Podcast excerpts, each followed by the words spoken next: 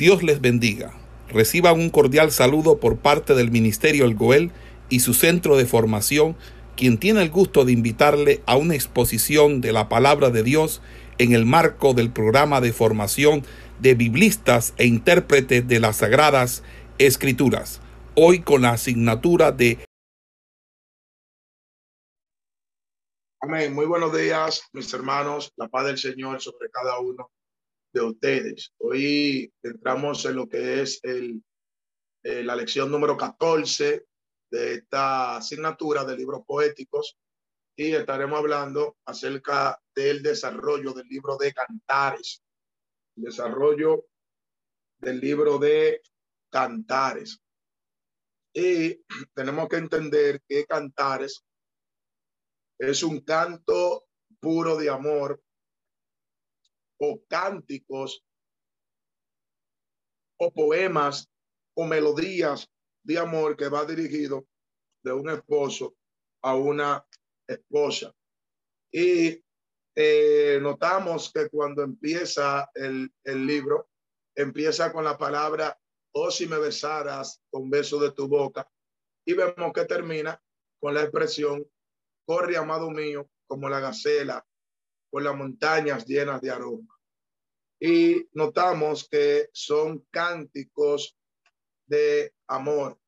Y a nosotros interpretar este libro o esta obra, eh, debemos entender que se subdivide en cinco poemas o en cinco cánticos de amor eh, o cinco himnos eh, matrimoniales. Estos himnos eh, se usaban en las bodas en Israel, lo cantaban, lo expresaban para eh, dedicarlos a los que se habían casado.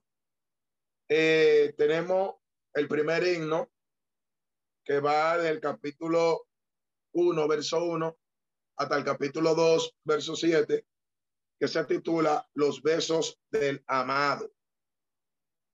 El segundo cántico, el segundo himno, va del capítulo 2, verso 8 al capítulo 3, verso 5, que se titula La voz del amado. La voz del amado.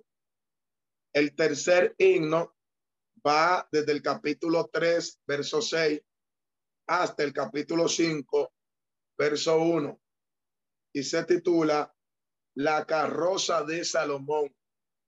El cuarto himno va desde el capítulo 5, verso 2, al capítulo 6, verso 3, y se titula Mi corazón velaba. El, el quinto himno va desde el capítulo 6, verso 4, al capítulo 8, verso 4, que se titula La hermosa eres tú.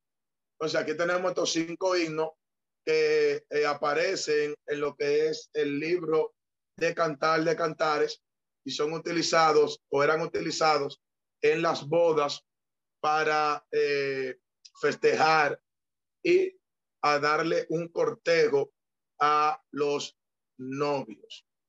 Eh, es importante nosotros notar aquí que el título de este libro, de Cantar de Cantares, implica varias posibilidades. En primer lugar, eh, implica que Salomón escribió el poema.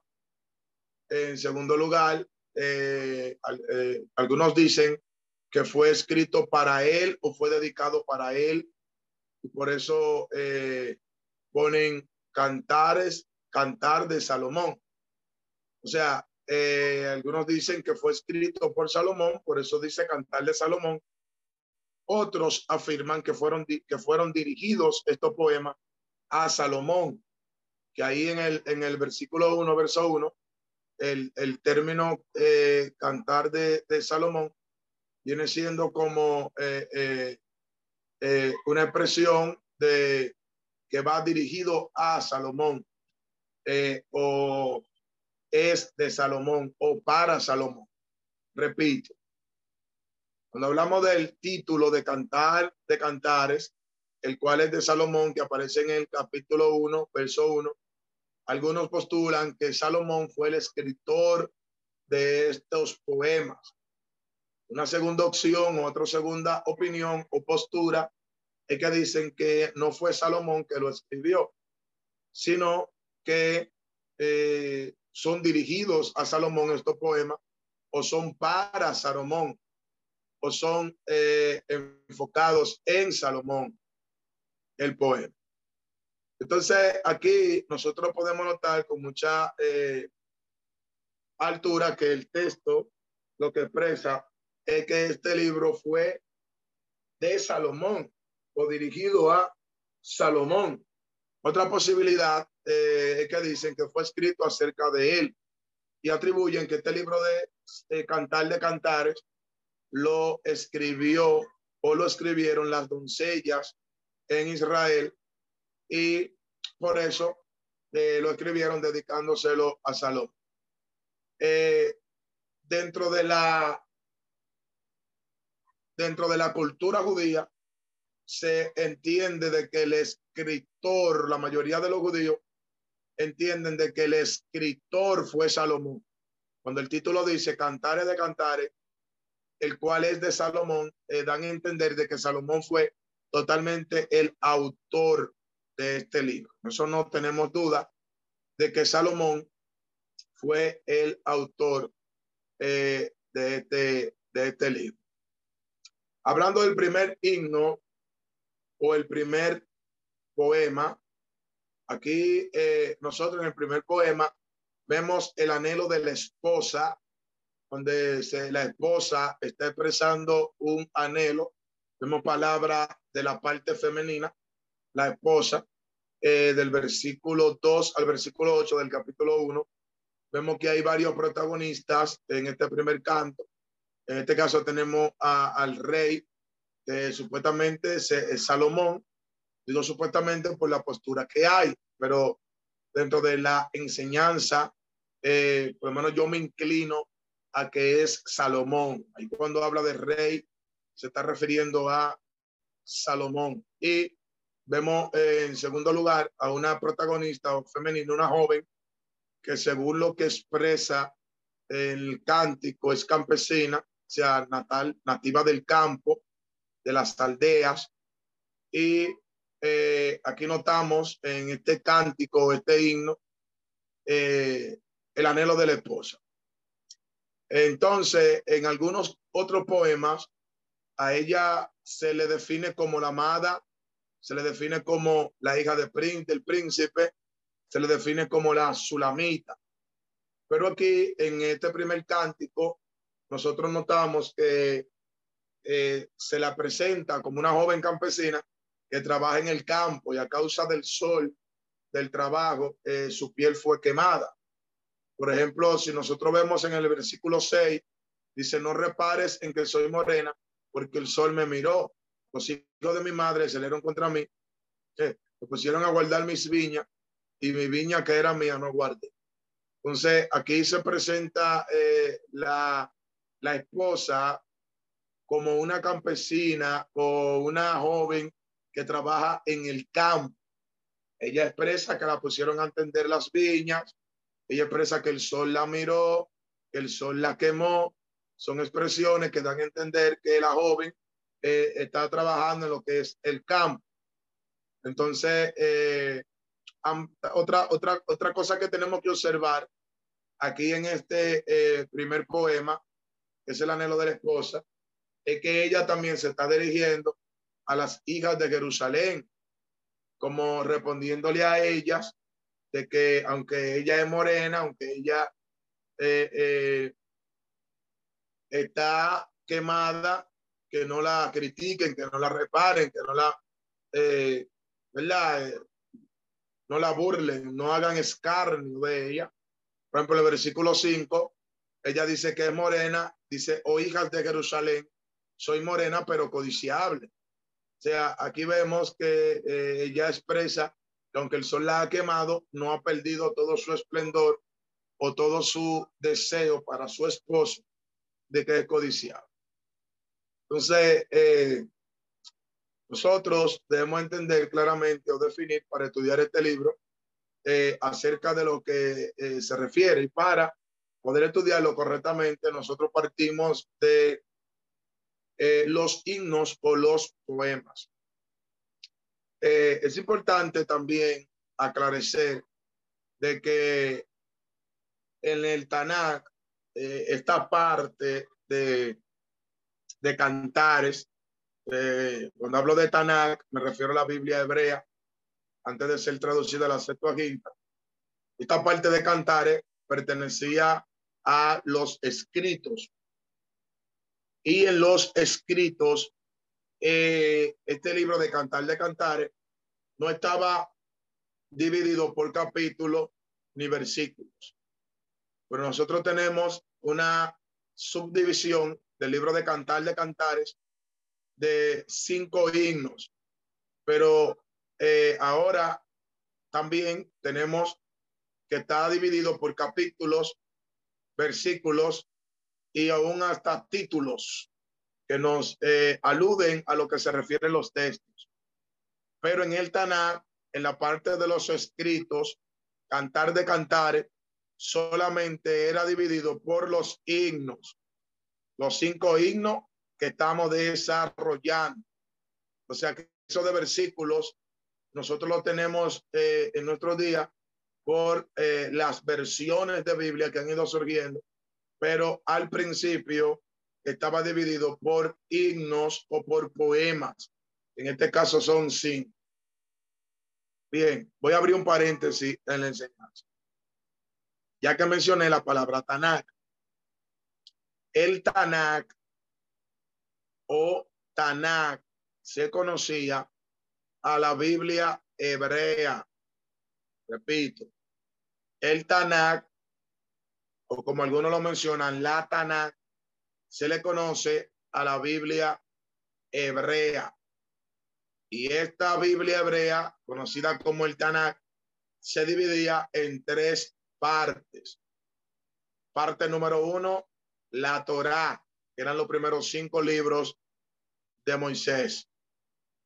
Segunda parte, los profetas, que en su palabra hebreo es Nevin. Y en tercer lugar, los escritos, conocido en hebreo como Ketubín. Dentro de la parte de los escritos aparece este libro de Cantar de Cantares. Aunque fue un eh, problema introducir este libro al canon, porque eh, como este libro habla de amor, algunos rabinos entendían y ancianos y judíos que participaron en el canon, entendían que este libro lo que hacía referencia era a poemas de amor. Y al ser referencia a poemas de amor, entendieron de que no tenían ningún tipo de significado inspiratorio, de que no era inspirado. Ahora bien, eh, luego uno de ellos trajo una analogía de la relación que tiene Dios con Israel y presentó de manera simbólica al rey como Dios y a Israel como la esposa, como la esposa. Entonces, nosotros debemos eh, comprender de manera clara de que el libro de Cantar de Cantares no es un libro que es eh, prosaico. La palabra prosaico se refiere a algo que insinúa a la sexualidad. No es un libro de morbo, no es un libro sexual. El libro de Cantar de Cantares es un libro espiritual. Eso lo enseñamos en la clase pasada. Entonces, continuando con el primer himno, que es el anhelo de la esposa o la palabra de la esposa, eh, vemos también eh, que ella también dirige al coro morena soy. Y se refiere aquí a la bronceada del sol, como le he explicado, como el sol la quemó mientras trabajaba en el campo.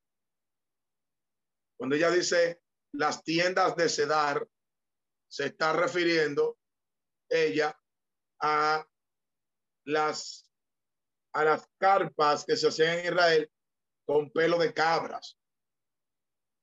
Cuando ella habla mi viña, no guardé, ella alude de manera espiritual a un descuido personal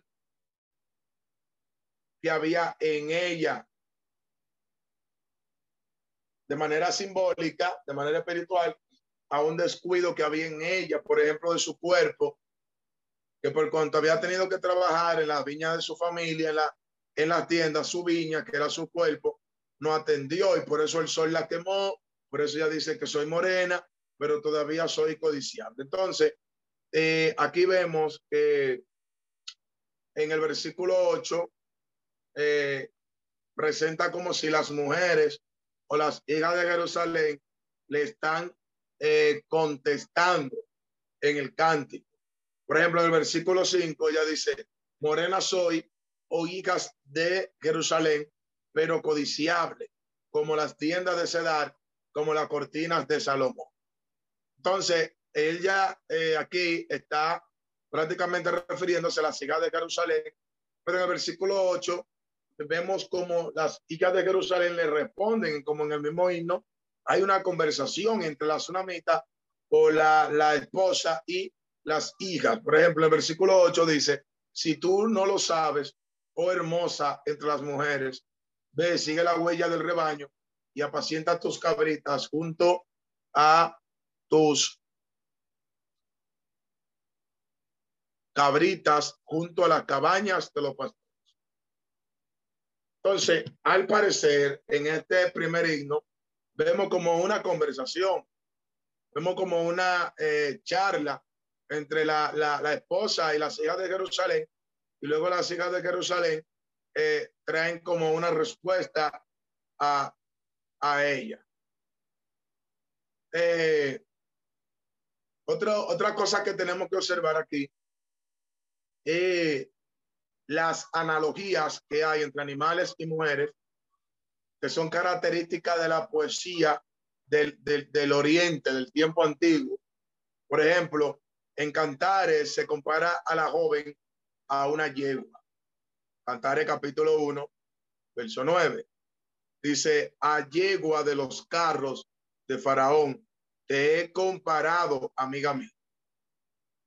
O sea, compara a la mujer con animales. Aquí en el versículo 9 del capítulo 1, eh, se está comparando con una yegua. Ya que vemos ya la intervención eh, prácticamente del esposo, que viene siendo la segunda impresión del primer poema, eh, que aunque lleve el título de la, la, el anhelo de la esposa, vemos la intervención del esposo aquí en el primer cántico y expresa eh, que él compara a su esposa como las yeguas, yeguas eh, de Faraón. Dice, te he comparado, amiga mía. Eh, Salomón eh, se caracterizaba por comprar o negociar con animales o caballos. Generalmente el texto enseña de que Salomón tenía los mejores caballos en Segunda de Reyes, capítulo 4. Tenía abundante de caballo que había traído de Egipto. Eh, Egipto o en Egipto, en ese tiempo se daban los mejores caballos. Y él compara a su esposa con una yegua, o sea, un caballo, pero hembra, eh, le llamaban yegua, llena de esplendor y hermosura. Pues aquí vemos la primera analogía del libro de Cantares que compara la esposa con una yegua. Bien, número dos. En segundo lugar, vemos que compara a la esposa con una paloma. Se compara la mujer o la esposa con una paloma. Bien, versículo 15 del capítulo 1 de Cantar. Dice, he aquí tú eres hermosa, amiga mía, y aquí eres bella, y tus ojos son como palomas. Aquí el esposo eh, hace una segunda comparación a su esposa y compara, lo compara con una, compara con una paloma. En tercer lugar, la compara con una cabra y oveja, con una oveja y con una cabra. Cantares capítulo 4, versículo 1 y versículo 2. Dice el versículo 1. He aquí que tú eres hermosa, amiga mía. He aquí que tú eres hermosa. Tus ojos entre tus guedejas como de paloma. Aquí vemos por segunda vez la comparación de paloma. Seguimos leyendo. Tus cabellos como manada de cabra. Aquí la compara con una cabra que se recuestan en las laderas de Galad. Verso 2. Tus dientes como manadas de ovejas trasquiladas. Aquí compara a las eh, a la mujer como una oveja. Dice que suben del lavadero y toda su cría gemela y ninguna entre ellas esté. Entonces, aquí vemos eh, en tercer lugar que se compara a la mujer con una eh, cabra y con una oveja. En cuarto lugar, vemos que la compara con una gacela. La compara con otro animal llamada gacela. Eso está en Cantares capítulo 4, verso 5. Dice aquí tus dos pechos como gemelos de gacela que se apacientan entre lirios. Aquí compara a la mujer con una gacela, con otro animal. Que de paso es importante enseñar que cuando ahí habla de pechos, los senos, no está presentando ningún tipo de morbosidad, eh, ni ninguna expresión prosaica, ni ninguna expresión que eh, seduce al sexo, sino que aquí cuando habla de pechos, lo que se está refiriendo eh, es a, de manera simbólica o espiritual, amamantar la leche espiritual. Pedro dice que deseemos la leche espiritual no adulterada. Es que una madre amamanta a sus hijos por los pechos. Esos son tipos de comparaciones que se ha hecho del libro de Cantares. Eh, luego eh, vemos que el esposo está comparando la esposa, en quinto lugar, eh, con un cervatillo. Esto era otro tipo de animal. Eh, se compara con un cervatillo. O sea, el novio. Eh, la, la, la, la, novia también usaba estos términos de comparación de animales. Y aquí compara el novio con un cervatillo. eso está aquí en Cantares capítulo 8, verso 14.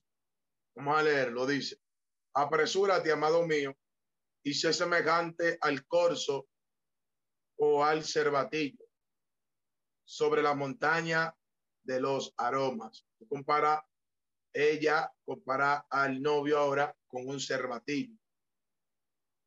Entonces, eh, nosotros, es importante que nosotros sepamos eh, que dentro de la poesía del Oriente se hacían este tipo de comparaciones de animales, donde se comparaban eh, tanto el, el esposo como la esposa, se comparaban con animales, se comparaban con animales.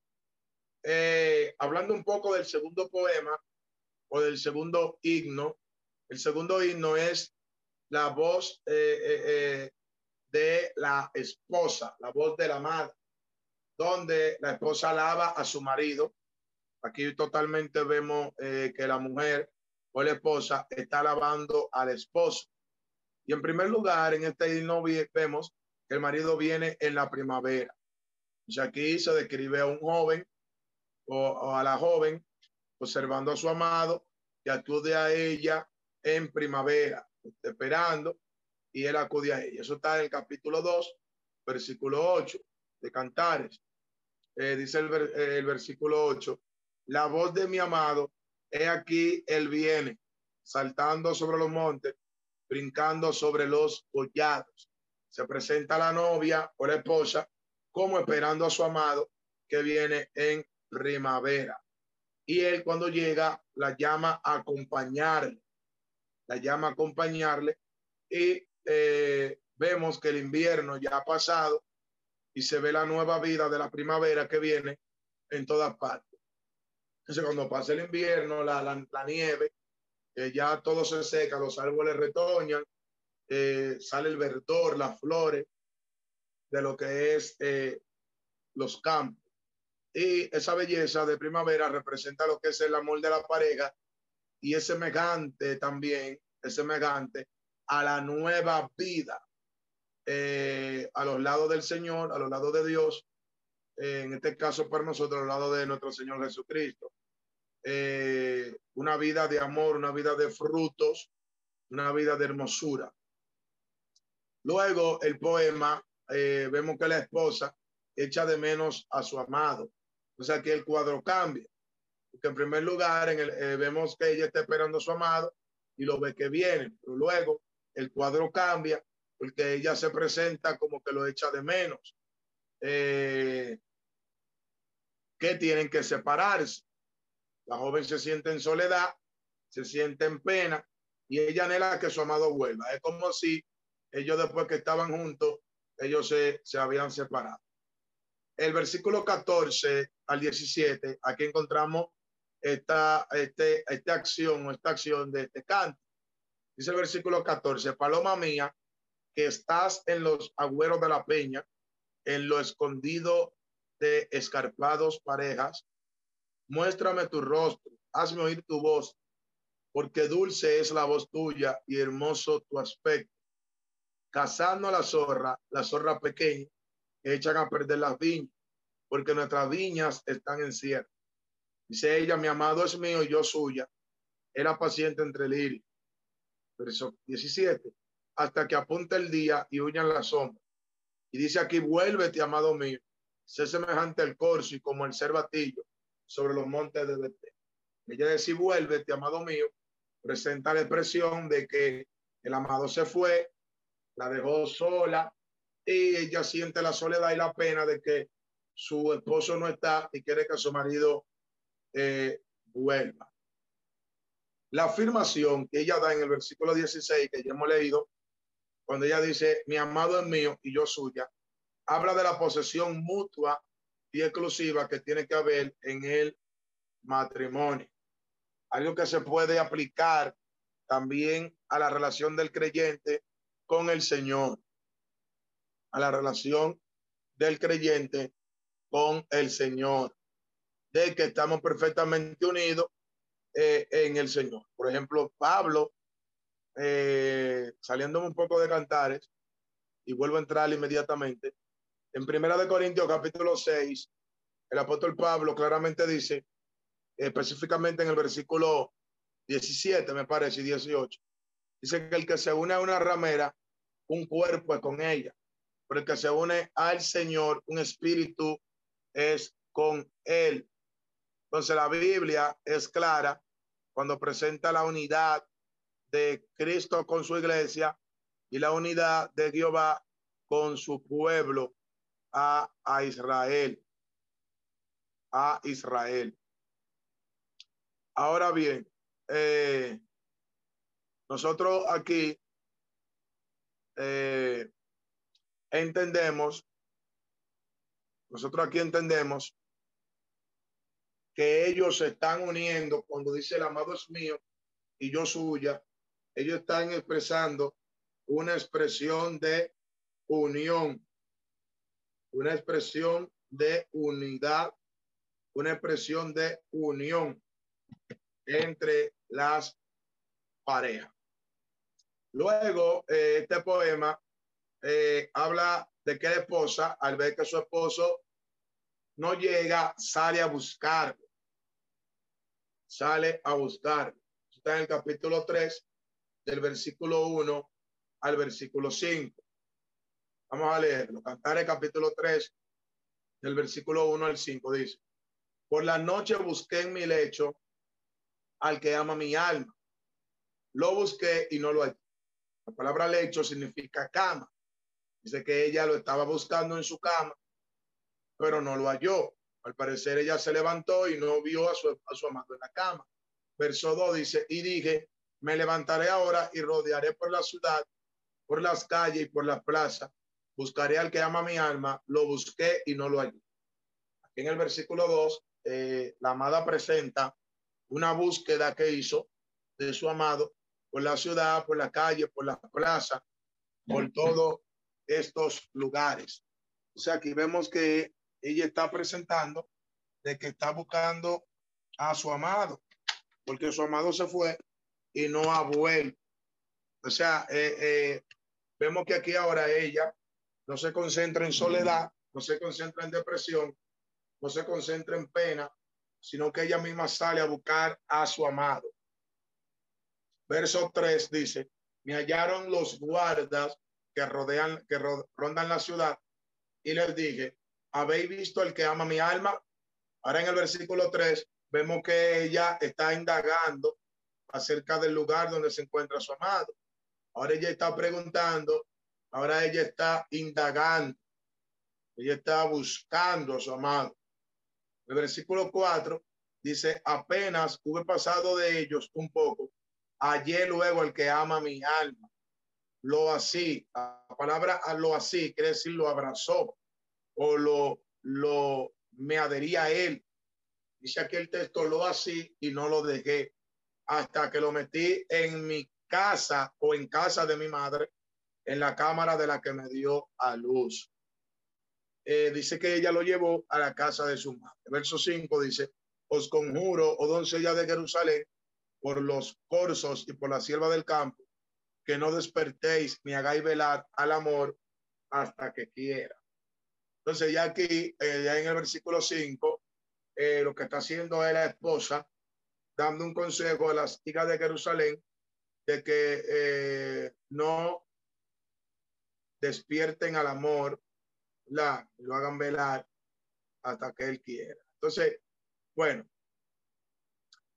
vemos que el, segundo poema o el segundo himno de Cantares, vemos que el amado viene al encuentro de la amada en primavera. Ella lo está esperando.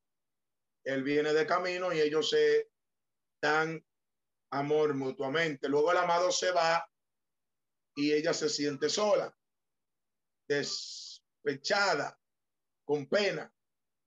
Pero luego en el mismo himno presenta que ella sale en busca de su amado. Y cuando ella sale en busca eh, de su amado, nosotros podemos notar que lo encuentra y cuando lo encuentra lo abraza y cuando lo abraza no lo deja. Eh, es importante notar que este canto, el segundo himno, termina con la expresión, os conjuro, hija de, de Jerusalén, doncella de Jerusalén, que no despertéis ni hagáis velar al amor hasta que quiera. Esta misma expresión de Cantares capítulo 3, verso 5, aparece en Cantares capítulo 2, versículo 7 donde empieza el segundo himno. O sea, este himno acaba como empezó. Vamos a leerlo, cantaré capítulo 2, verso 7. Dice, yo os conjuro, oh doncellas de Jerusalén, por los corsos. Note que es lo mismo. Os conjuro por los corsos. Corsos era un animal Dice, y por las siervas del campo, las siervas era otro animal, que no despertéis ni hagáis velar al amor hasta que quiera. Esta palabra os conjuro, eh, era, era, era un pacto, una promesa que se repite ante la boda. Y también eh, después, por ejemplo, en Cantar capítulo 8, verso 4, también lo, lo, repite. Dice, oh conjuro, oh doncella de Jerusalén, que no despertéis ni hagáis velar al amor hasta que quiera. Este aparece tres veces en Cantares. En lugar, lo vemos en Cantares capítulo 2, verso 7, Cantares capítulo 3, verso 5 y Cantares capítulo 8, verso 4. En estas tres partes eh, de los textos sagrados aparece eh, esta expresión y nosotros eh, debemos entender que esta expresión se usaba en las bodas. Cuando alguien se iba a casar, expresaba esta expresión. Era como un cortejo.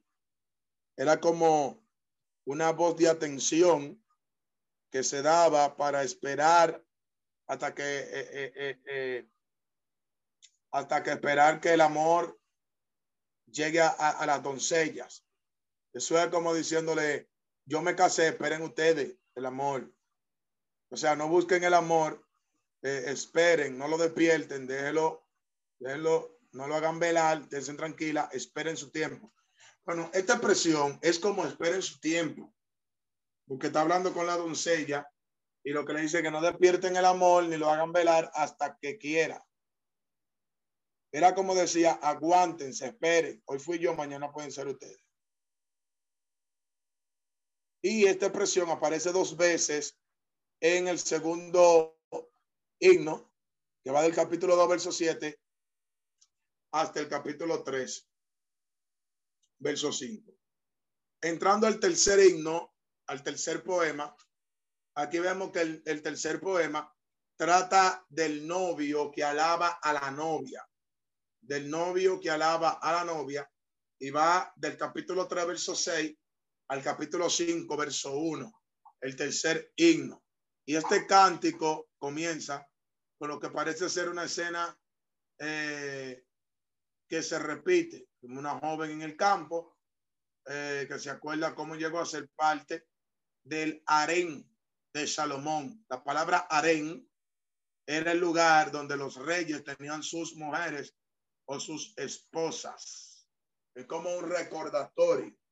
Se está recordando eh, cómo ella llegó a ese lugar siendo del campo. Eh, luego, eh, vemos que el cántico habla de la belleza flamante de la esposa y esto lleva a, a cómo e, ella cautivó a Salomón y fue hermosa entre todas las mujeres de que él tenía. Eh, el versículo 6 al 11, que es la primera parte de este himno, donde él la corteja, vemos que el coro anuncia que el rey vuelve a Jerusalén eh, en un cortejo nupcial.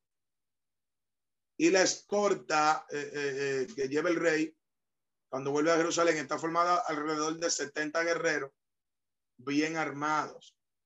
Y aquí en, este, en estos textos expresa la, los detalles de la carroza de Salomón y refleja una extravagancia y riqueza y esplendidez del rey Salomón.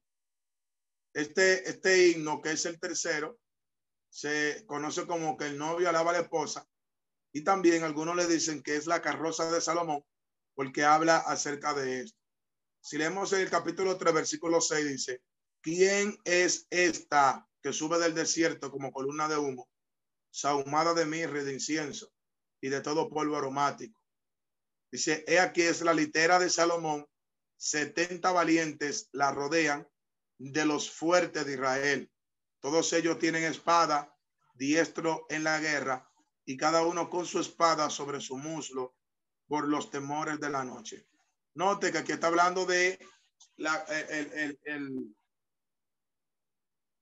el, cuerpo oficial de guerreros que tiene Salomón, que dice que son 70, y a eso le llamaban la litera de Salomón. Y dice que ellos vienen con espadas y que son diestros en guerra. Verso 9 dice, el rey Salomón se hizo una carroza de madera del Líbano, la mejor madera que existía en esos tiempos.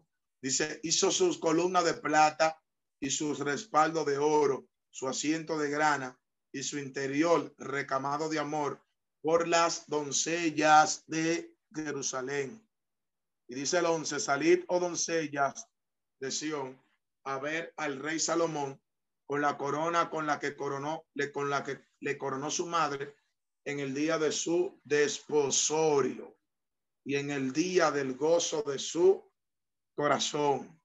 Entonces, aquí vemos cómo el amado, en este caso Salomón, está presentando lo que es eh, eh, la lujosa carroza, la esplendidez, la extravagancia de su riqueza y la corte que andaba con él. Entonces, las mujeres eh, reciben orden de salir al encuentro de Salomón. Ya en el versículo 11 dice que salgan al encuentro, hijas de Jerusalén, que vean a su amado, que salgan para él elegir eh, a cuál eh, iba a estar con él. Por eso dice que salgan, versículo 11, salid, oh doncellas, a ver al rey Salomón, que salgan para que elija entre ellas. Ellas salen y, él elige. También este poema se puede comparar al Salmo capítulo 45. El Salmo capítulo 45 también es un salmo o un cántico de bodas. Un cántico de bodas. Eh, en el capítulo 4, versículo 1 hasta el capítulo 5, versículo 1, vemos que el novio ya está cortejando a la novia el esposo está cortejando a la esposa y aquí vemos un lenguaje de amor entre ellos. Eh, pero son lenguajes figurados. Por ejemplo, el novio describe eh, a la esposa, comienza a expresar algunos detalles que son lenguajes figurados. Un lenguaje figurado. Habla de los ojos, habla de sus pechos. ¿ve? un lenguaje de amor, pero no es un texto erótico, ni prosaico, ni morboso, ni sensual, sino que de manera figurativa, todo eso tiene su explicación. Eh, él la llama esposa, pero también la llama jardín cerrado, fuente cerrado, eh, o fuente cerrada o sellado manantial. Eso lo vemos en el versículo 9 del capítulo 4 de Cantares hasta el versículo 12. Dice el versículo 9, prendiste mi amor, hermana, esposa mía. Dice, has apresado mi corazón con uno de tus ojos y con una gargantilla de tu cuello. Cuán hermosos son tus amores, hermana, esposa mía. Cuánto mejores que el vino de tus amores y el olor de tus ungüentos que todas las especies aromáticas. Él la está cortejando. Verso 11. Dice, como panal de miel le tiran tus labios, oh esposa, miel y leche hay debajo de tu lengua y el olor de tus vestidos como el olor del Líbano. Aquí él le está llamando esposa. Aquí le llama esposa. Entonces, eh, si nosotros notamos en el versículo 1, aquí él comienza a expresar este tipo de cortejos.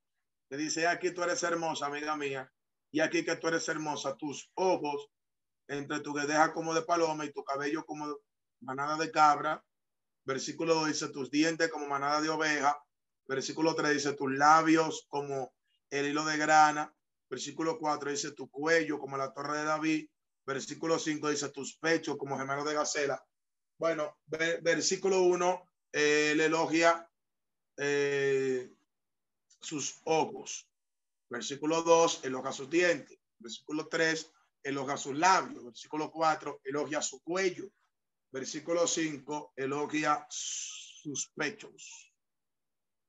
Entonces, aquí vemos cómo eh, Salomón eh, o el esposo está de manera abundante eh, elogiando a la esposa. vemos que la joven responde con una apasionada invitación a su amado para que venga y disfrute de su jardín. Si leemos el versículo 16 del capítulo 4, dice, levántate, Aquilón, y ven, Austro, soplad en mi huerto y despréndanse sus aromas. Venga mi amado a su huerto y coma de su dulce fruta. le está haciendo una invitación a que esté con ella, a que disfrute de su jardín. Él acepta la invitación, el amado, a entrar en el jardín donde recoge su mirra y su aroma, su miel y su leche. Eso está en el capítulo 5, ya verso 1, que es la terminación del tercer himno. Capítulo 5, verso 1 dice, yo vine a mi huerto, oh hermana, esposa mía, he recogido mi mirra y mis aromas, he comido mi panal y mi miel, mi vino y mi leche he bebido, comed amigos, bebed en abundancia, oh amado. Eh, aquí ya en el capítulo 5, verso 1 de Cantares, termina el tercer himno, pero este tercer himno termina con el cortejo del amado, eh, dando con su esposa y anima eh, a los que están ahí a celebrar o a seguir celebrando en las bodas. Por eso mismo en el versículo 1 dice, gócense amigos, amados, coman y disfruten. Porque aquí lo que está presentando es un cortejo de boda. Sé que se cree que este tercer himno de Cantar de Cantar se está refiriendo a lo que es una boda eh, en celebración, donde el amado llegó a su boda y ya eh, está disfrutando de lo que es su, su cortejo de boda a su esposa. Entramos al cuarto himno o al cuarto cántico, que va del capítulo 5, versículo 2, al capítulo 6, versículo 3.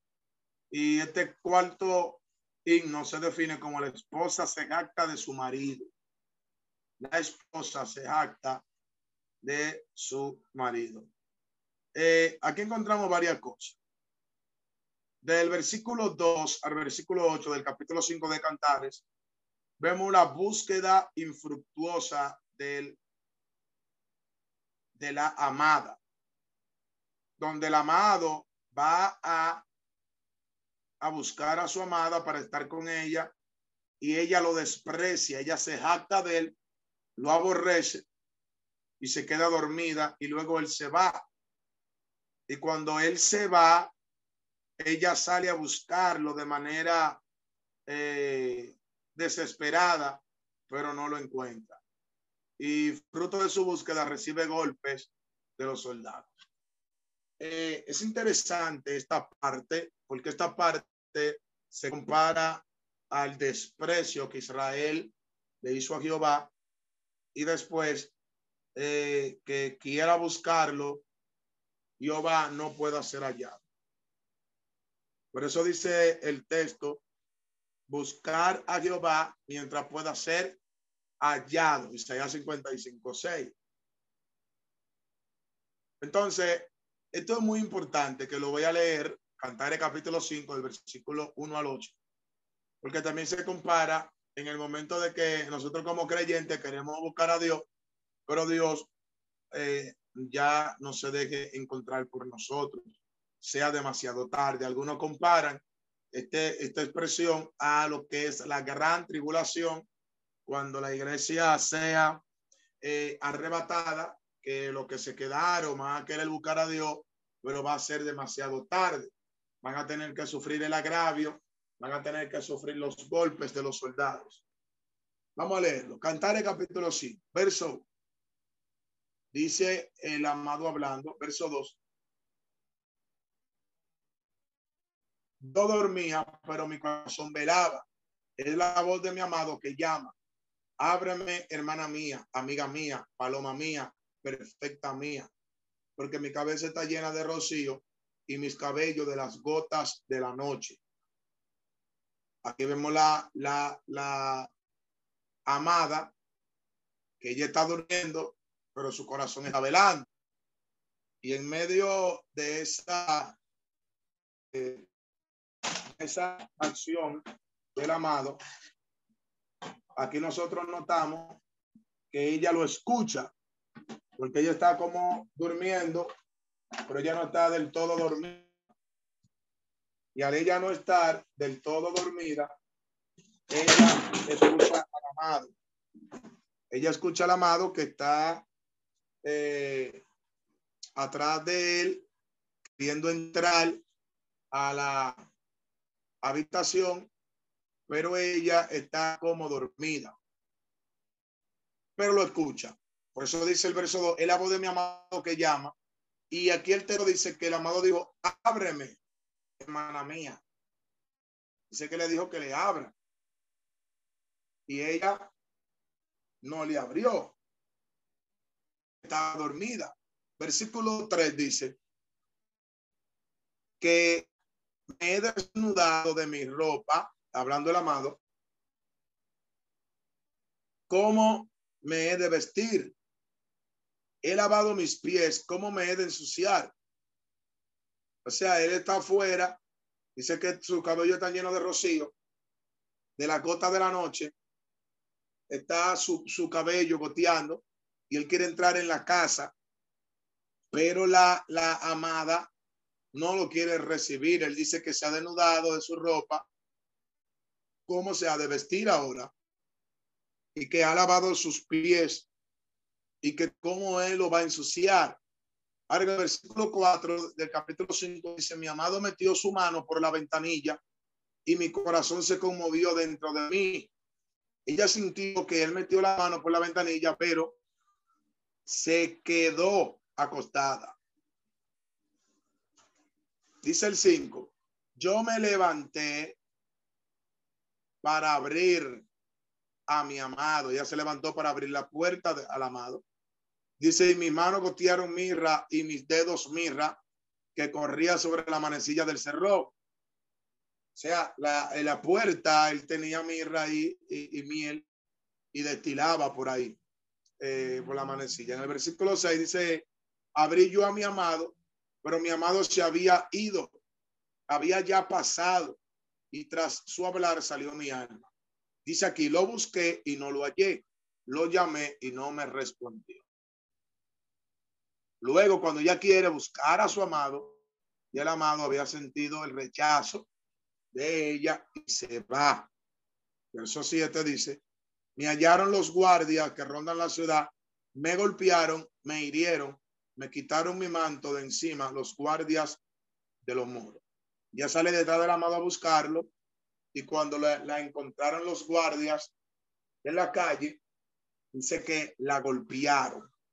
Aquí esto representa lo que es la gran tribulación, el juicio que van a pasar. ¿Verdad? Lo que se queden aquí. Ya en el versículo 8 dice yo os conjuro, doncella, que si halláis a mi amado, que le hagáis saber que estoy enferma de amor. Entonces, esta es la primera parte de este cuarto himno, de que ella se jacta de su amado, pero cuando quiere buscarlo ya es demasiado tarde. Entonces, ¿qué hace la amada? Que para conquistar a su amado nuevamente, lo que hace es que lo que hace es que lo lo, lo alaba, lo exalta. Eso va al capítulo 5 de Cantar, el versículo 9, al capítulo 6, versículo 3. Eh, él, ella, ahora va a cortejar al amado, va a alabar al amado, con el fin de que su amado vuelva. Dice el versículo eh, 9, que es tu amado más que otro amado? O la más hermosa de toda la mujer, que es tu amado más que otro amado, que así nos conjuras. Eso fue la doncella diciéndole a ella que, que es el amado, para que ella le diga que si lo encuentra por ahí, que lo traiga. Entonces aquí la tsunamita va a comenzar a exaltar a lo que es al amado. Dice el versículo 10. Dice ella, amado es blanco y rubio, señalado entre diez mil. De aquí es que eh, hay personas que sacan la expresión el rubio de Galilea, aunque la Biblia no dice que Jesús sea rubio. Pero como eh, aquí en Cantares, mi amado es hermoso y es rubio, eh, de ahí es que sacan la expresión el rubio de Galilea. Que de paso enseño que eh, aquí este amado, pues en este caso que es Salomón, nos dice que era de Galilea. Y que de, Galilea era eh, Jesús. Entonces, a Jesús le dicen que era el rubio de Galilea porque lo comparan con Salomón. De este versículo bíblico, Cantar el capítulo 5, verso 10, es que sacan eh, dicha expresión. Entonces, este eh, eh, himno está expresando, expresa este cortejo y las esposas le dicen que quién es él, para que ella esté tan afianzada a ese amor que quién es él. Y él dice, mi amado es hermoso y es rubio. Ella comienza a explicarle de esa manera.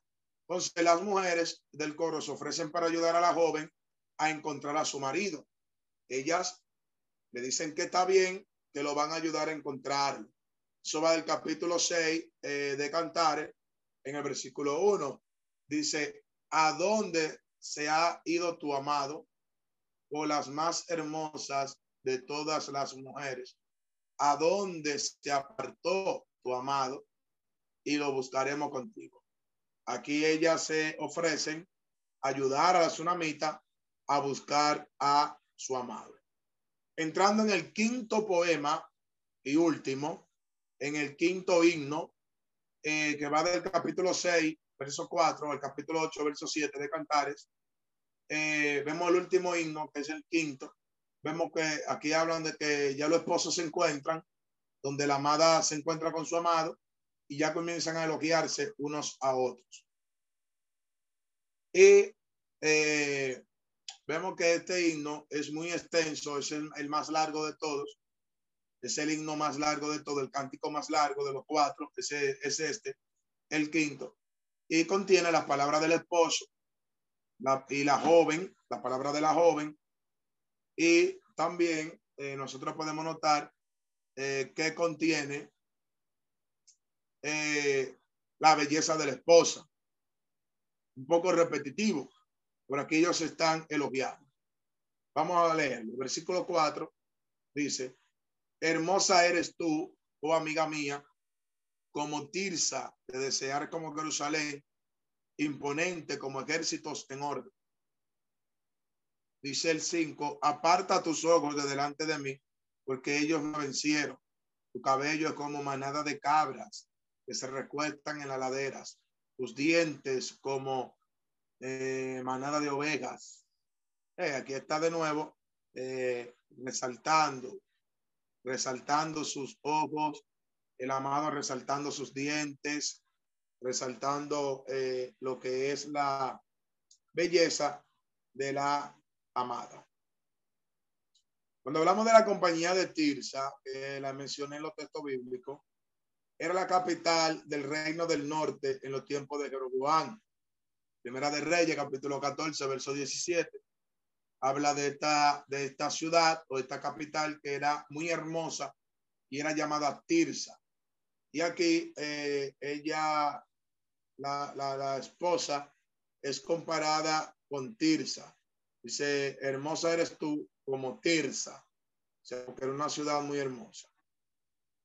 Entonces, eh, ya que en el versículo 13, aquí es donde primera vez eh, se le llama Sulamita a la esposa. Capítulo 6, versículo 13, lo dice, vuélvete, vuélvete, oh Sulamita, vuélvete, vuélvete y te miraremos. ¿Qué veréis en la Sulamita? Algo como la reunión de dos campamentos. Entonces, aquí ya en el versículo 13, eh, nosotros vemos cómo le llama la sulamita. Esta palabra sulamita es una palabra emparentada con el vocablo hebreo shalom, que significa paz, prosperidad y felicidad. Pero mayormente la palabra shalom significa paz.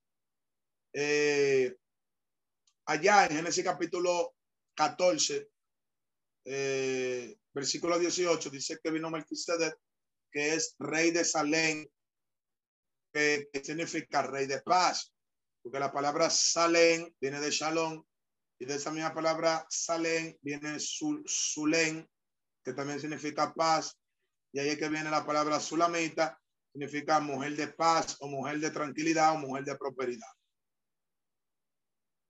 Algunos eh, dicen que le llaman Sulamita porque vienen de la ciudad de Sunén.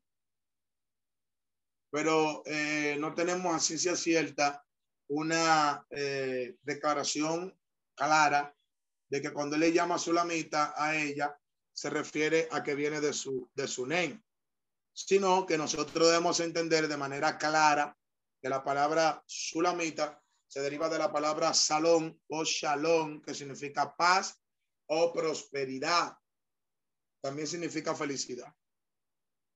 Entonces, cuando hablamos de Sulamita, estamos hablando de la que transmite paz o la mujer que transmite prosperidad o la mujer que transmite felicidad. Se compara también a una mujer sabia. Por eso Proverbio 14, uno dice que la mujer sabia edifica su casa, más la necia con su mano la derriba. Eh, algunos creen que se le llama sulamita a una mujer sabia, una mujer que edifica su casa, una mujer que trae tranquilidad, una mujer que trae paz. Y aquí Salomón le llama sulamita a la esposa. Luego, eh, eh, continuando con el desarrollo del cántico, nosotros vemos que la esposa insta a su marido a ir a un lugar donde ellos puedan disfrutar de su amor tranquilos el uno al otro. Eso está en el capítulo 7, versículo 11 y versículo 12. En el versículo 11 eh, dice, ven, oh amado mío, salgamos al campo, moremos en las aldeas, levantémonos de mañana a las viñas, veamos si brotan las vides, si están en cierne, si han florecido los granados, allí te daré mis amores. Vámonos para la viña, vámonos por un lugar donde estemos tranquilos, donde nadie nos moleste, y allí yo te daré mi amor. Eh, los antiguos eh, atribuían a una hierba llamada mandrágora que esto traía como excitación y pasión a la hora de tener la relación sexual y se cree que daba fecundidad. O sea que estas frutas hacían que las mujeres fecundaban y dieran a luz. Por eso en el versículo 13 dice, las mandrágoras han dado olor y a nuestras puertas hay toda suerte de dulces frutas. Eh, hay una historia que se dio en Génesis capítulo 30, eh, cuando eh, Raquel alquila a su esposo por mandrágora, a Lea, porque ella quería que esta mandrágora le dieran la pasión de fecundar, de quedar embarazada. Se cree, según los antiguos, que estos árboles de mandrágora lo que hacían eran, eran unas frutas o, o, o árboles que excitaban al hombre y a la mujer y lo llevaba a tener relaciones sexuales de manera eh, feliz, donde la podían disfrutar. Y no solamente que disfrutaban de, la relación sexual, sino que también fecundaban, quedaban embarazadas las mujeres. por eso es que eh, Raquel alquila a su esposo por la mandrágora. La mandrágora se atribuye tanto como un fruto como, unas hojas.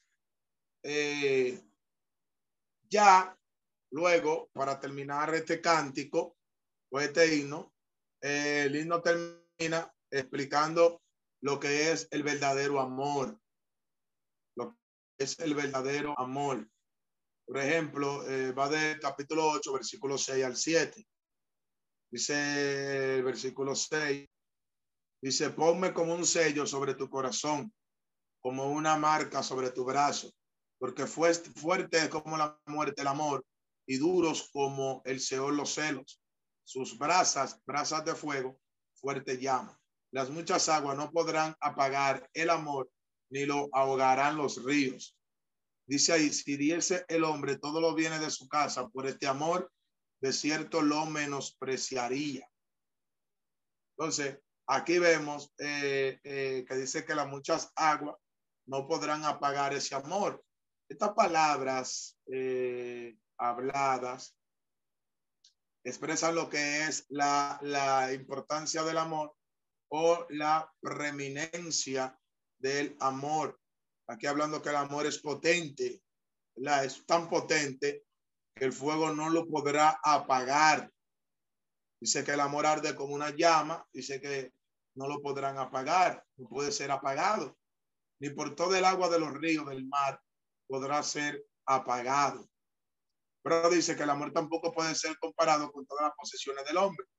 Dice que si el hombre vendiere todo lo que posee, no hallará, ¿verdad? Lo que va a hallar eh, cuando el amor surge. Entonces, la Biblia de Jerusalén traduce aquí este texto como potente llama, eh, como una llama de fuego que viene de Yahweh, que viene de Dios, porque el amor viene de Dios. Eh,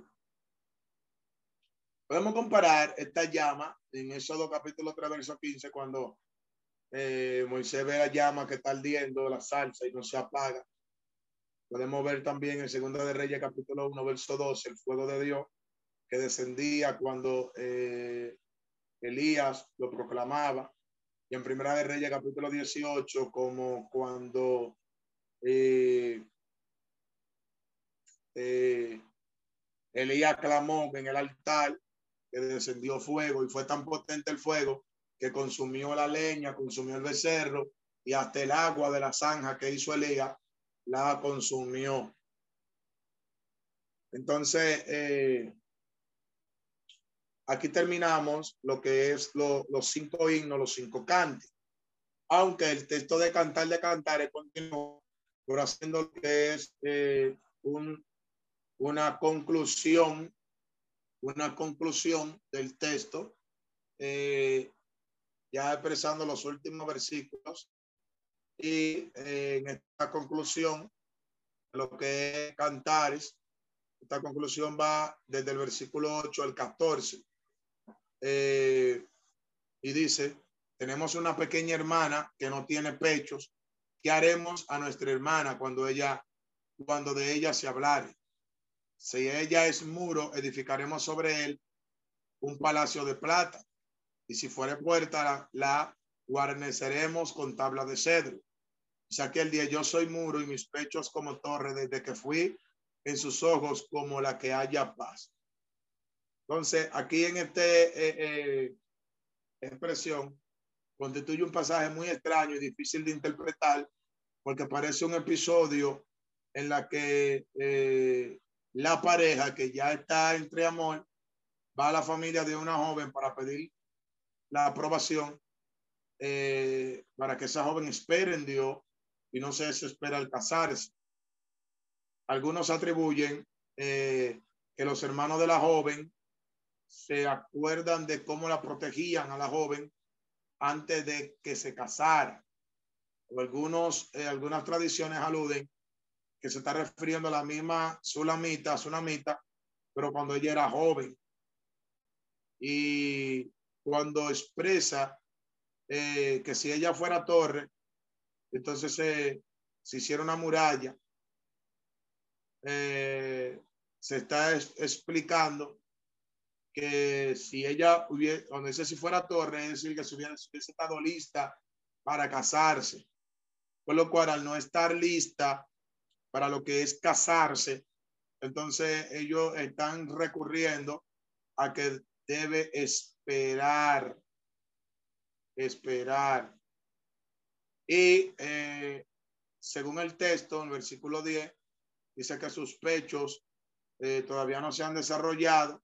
Eso es una evidencia de, una madurez físicamente, mayormente cuando una joven, eh, sus pechos se desarrollan, es cuando ya está entrando en un nivel de desarrollo o un nivel de hacerse mujer.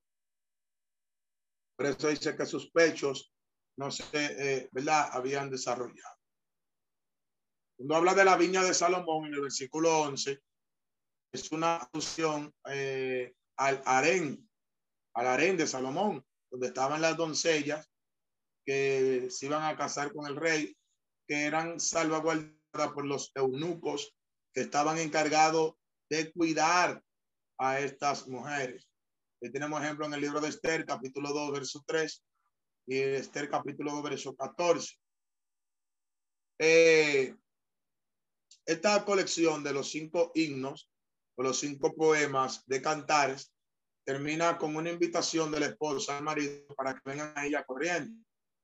Eh, Quizá nos parece una conclusión muy conveniente, pero de esta manera eh, termina. El verso 14, apresúrate, amado mío, y sé semejante al corzo y al cervatillo sobre las montañas de los aromas. Eh, diciendo que se apresure a estar con él. Haciendo un análisis de lo que es el libro de Cantares, eh, de estos cinco himnos, notamos cómo se desarrolla toda una historia de amor y una historia bien coordinada. El primer cántico presenta la voz de la esposa, hablando de que ella estaba en el campo, que era morena, que era menospreciada, que era una campesina que trabajaba en el campo, y luego vemos cómo ella fue elegida para pertenecer al harén de Salomón. Y al ella ve que está eh, eh, menospreciada por las doncellas, ellas eh, lo que hacen es que la menosprecia quizá porque morena y ella dice que como quiera ella tiene su eh, su sensualidad, o sea, su, su, su vigor, aunque ella es morena, ella todavía contiene lo que es eh, su codicia. Ella dice, soy morena, pero codiciable. Luego vemos como eh, el rey viene hacia ella, se conocen, se aman, luego se casan, luego sufren la desdicha que pasan en algunos matrimonios, que ella lo desprecia, él se va, luego se separan, luego ella lo vuelve a encontrar, las amigas, la doncella salen eh, ayudarla para que encuentre al amado, luego lo encuentra, luego, luego se reconcilian, luego se vuelven a amar y toda esta situación eh, lo que hace es, es que trae eh, lógicamente un, un amor pleno. Por eso al final dice que las muchas aguas no podrán apagar este amor, porque aunque ellos hubo descuido, eh, que él la fue a buscar y ella no quiso estar con él, lo cual provocó que él se fuera. aquí nosotros notamos, y aquí nosotros vemos de manera abundante, ¿verdad? de que eh, verdaderamente el amor venció ante todo y se volvieron a juntar, se reconciliaron y terminaron juntos en esta historia de cantar de cantares. Bien, esto es todo por hoy. Pueden parar la grabación. Esperamos que este estudio haya sido de bendición para su vida y ministerio. A Dios sea la gloria. Este es el Ministerio El Goel, vidas transformadas para cumplir el propósito de Dios.